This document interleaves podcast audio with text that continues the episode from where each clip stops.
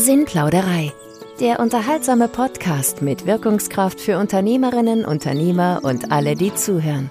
Von und mit Nina Hartmann.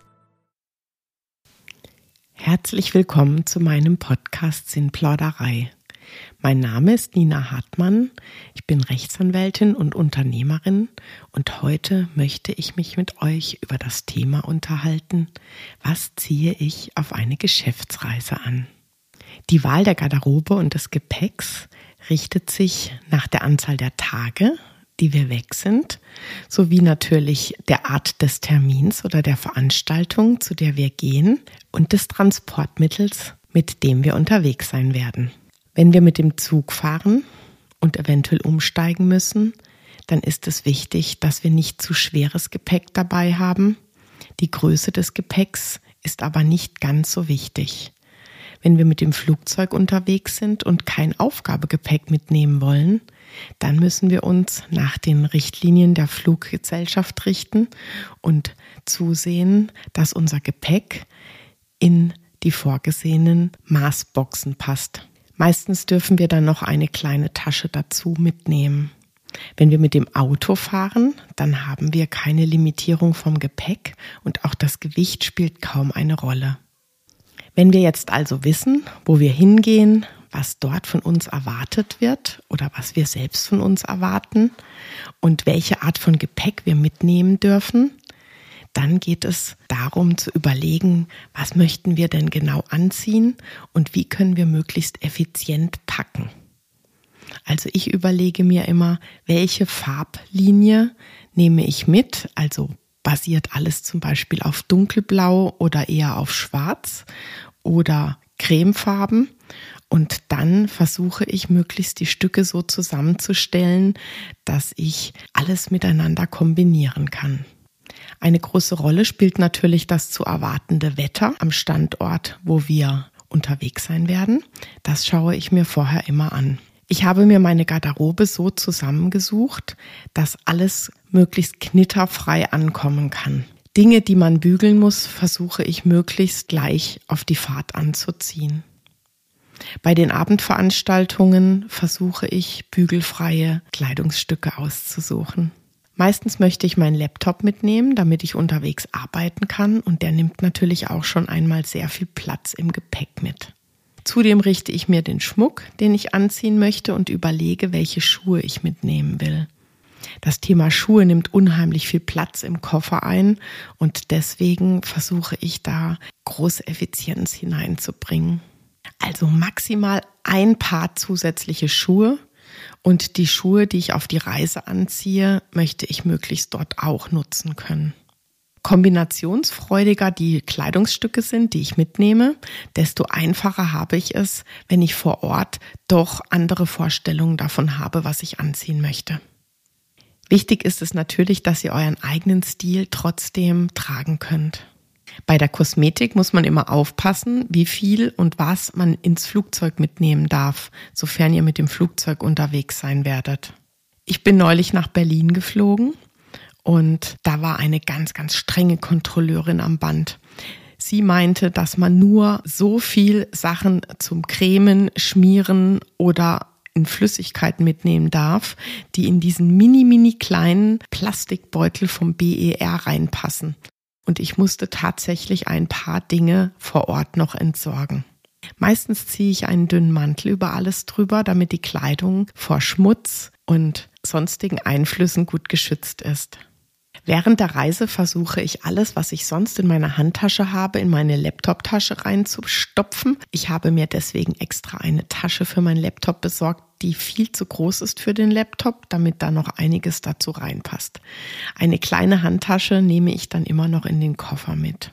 Ich habe einen Rolltrolley, in dem schon einmal alle möglichen Kosmetikartikel, Schminksachen und Waschzubehör vorgerichtet ist. Wie beim Schreiben, Podcast-Thema aussuchen oder Reels drehen, bin ich auch so ein intuitiv Anziehmensch. Das bedeutet, ich möchte mir nicht vorher genau überlegen, was ich wann anziehe und das auch nicht total perfekt durchdenken, sondern mir noch so eine gewisse Flexibilität vor Ort lassen. Das bedeutet, ich suche zum Beispiel Stücke aus, die ich mit einem Rollkragenpulli verbinden kann und nehme die passenden Ketten dazu mit. Ich nehme mir aber gleichzeitig auch dünne Unterziehpullis mit, die ich auch schön unter Jacketts anziehen kann und vielleicht noch die ein oder andere Bluse, die nicht zu sehr knitteranfällig ist. Parallel dazu nehme ich Seidenstrümpfe mit und Schuhe für Seidenstrümpfe, aber auch Schuhe, die ich mit dickeren Strümpfen anziehen kann, weil ich gerne kalte Füße habe und deswegen nicht zu oft Seidenstrümpfe anziehen muss.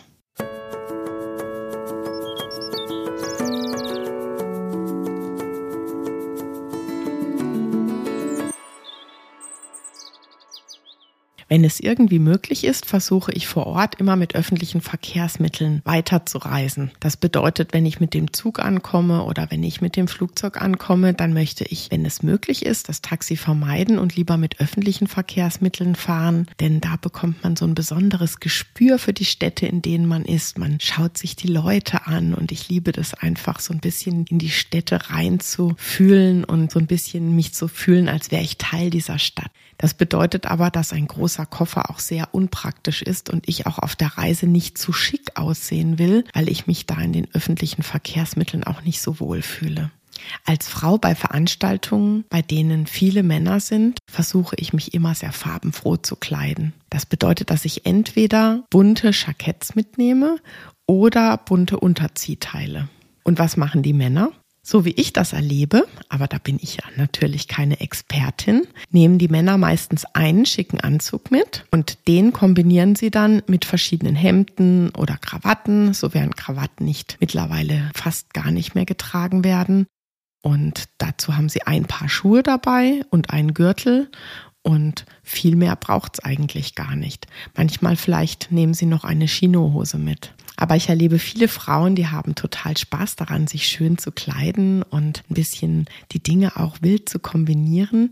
Und da ist natürlich auch ein bisschen Geschmack und auch Kreativität gefragt. Wenn ihr zu einer Veranstaltung geht, bei der ihr nicht wisst, welcher Kleidungsstil dort passt, dann könnt ihr mal zusehen, ob ihr vielleicht Fotos findet vom letzten Jahr von der Veranstaltung oder auf der Webseite, damit ihr euch so ein bisschen ein Gefühl dafür verschaffen könnt, wie die Menschen dort so ungefähr aussehen und mit welcher Kleidung man dort passend angezogen ist. Wenn ihr aber Spaß daran habt, euren eigenen Stil zu tragen, egal wie dort der Stil der Veranstaltungsreihe ist, dann könnt ihr das natürlich auch so haben, wie ihr wollt. Ich habe die Siebener Regel gelernt. Das heißt, man sollte nicht mehr als sieben Stücke am Körper tragen. Stücke im Sinne von Ohrringe, wobei jeder einzeln zählt, Brille, Ring, Uhr und andere Schmuckstücke. Also bei der Zahl sieben ist so das Maximal dessen, was so anerkannt ist oder was so üblich ist, erreicht. Ich persönlich finde es wichtig, dass man das mit dem Parfum nicht übertreibt.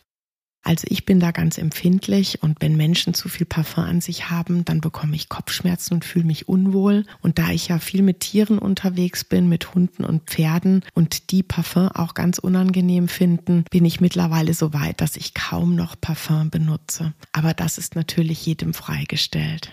Wichtig ist es, wenn ihr mit dem Flugzeug unterwegs seid, dass das Parfum in kleinen Fläschchen ist oder ihr euch das in einen kleinen Zerstäuber umfüllt. Ich war neulich mit einer Bekannten unterwegs und wir saßen zusammen im Taxi und da hat sie eine gefühlt ein Kilogramm schwere Parfumflasche aus der Tasche gezogen und sich wild eingesprüht. Und ähm, ja, sie sagt, das hat sie immer dabei. Also so sind die Menschen halt total unterschiedlich. Aber ich glaube, das braucht es nicht unbedingt. Wenn ich auf Geschäftsreisen gehe, dann lade ich mir auf meinen Laptop schon mal ein paar Dokumente runter, an denen ich arbeiten möchte und mache mich damit vom WLAN unabhängig. Gerade im Zug ist die WLAN-Verbindung auf meinem Gerät zumindest nie konstant und deswegen versuche ich dort immer offline zu arbeiten. Gleichzeitig lade ich mir auf mein iPad ein paar Filme runter und auf mein Handy ein paar Podcasts und gleichzeitig lade ich mir ein paar Hörbücher runter. Gerade wenn man mit der Deutschen Bahn unterwegs ist, weiß man ja nie, wie lange die Reise so geht und ich finde es immer ganz gut, wenn man auch ein bisschen Abwechslung dabei hat und dann sich beschäftigen kann. Gerade auf den Reisen arbeite ich auch viel an meinen Büchern. Dort kann ich mich am Stück konzentrieren und sonst auch nichts anderes Sinnvolles machen. Und da komme ich meistens gut voran. Ich nehme mir auch immer Kopfhörer mit, damit ich ungestört Dinge abhören kann. Ladekabel sind natürlich auch ganz wichtig. Meistens kann man im Zug nachladen oder am Flughafen. Dort ist es allerdings nicht so optimal gelöst. Meistens sind die Steckdosen nie da, wo die Stühle sind. Deswegen sitzt man entweder auf dem Boden in der Nähe der Steckdose oder irgendwo auf einem Stuhl und beobachtet die ganze Zeit das eigene Handy, damit es am Schluss noch da ist. Also ich weiß nicht, wer diese Flughäfen baut, aber irgendwie sind sie nicht immer gut durchdacht. Mega sinnvoll ist es natürlich, wenn man eine Powerbank mitnimmt, aber irgendwie habe ich das noch nie geschafft, daran zu denken und deswegen muss ich immer ohne klarkommen. Häufig habe ich auch mein Kindle dabei und kann dann auch Bücher lesen was ich aber dann doch selten mache. Also wenn ich mir das jetzt so überlege, was ich jetzt alles so aufgezählt habe, dann wundere ich mich eigentlich gar nicht mehr, warum mein Gepäck immer so schwer ist. Aber es bleibt immer noch ein bisschen Platz für die Kleidung und die ist natürlich auch nicht ganz unerheblich. Zudem versuche ich immer alles für die Veranstaltung und die Reise auszudrucken, damit ich etwas in der Hand habe. Ich bin nicht so gern abhängig davon, dass das Handy noch Saft hat und ich dort das Ticket zeigen kann oder am Schluss noch von WLAN abhängig bin, was es dann vielleicht nicht gibt. Deswegen habe ich alles gerne griffbereit da und lese mir dann auch in Ruhe durch, um was es bei der Veranstaltung noch einmal geht, wer die Speakerinnen und Speaker sind und welches Thema dort vorrangig stattfindet.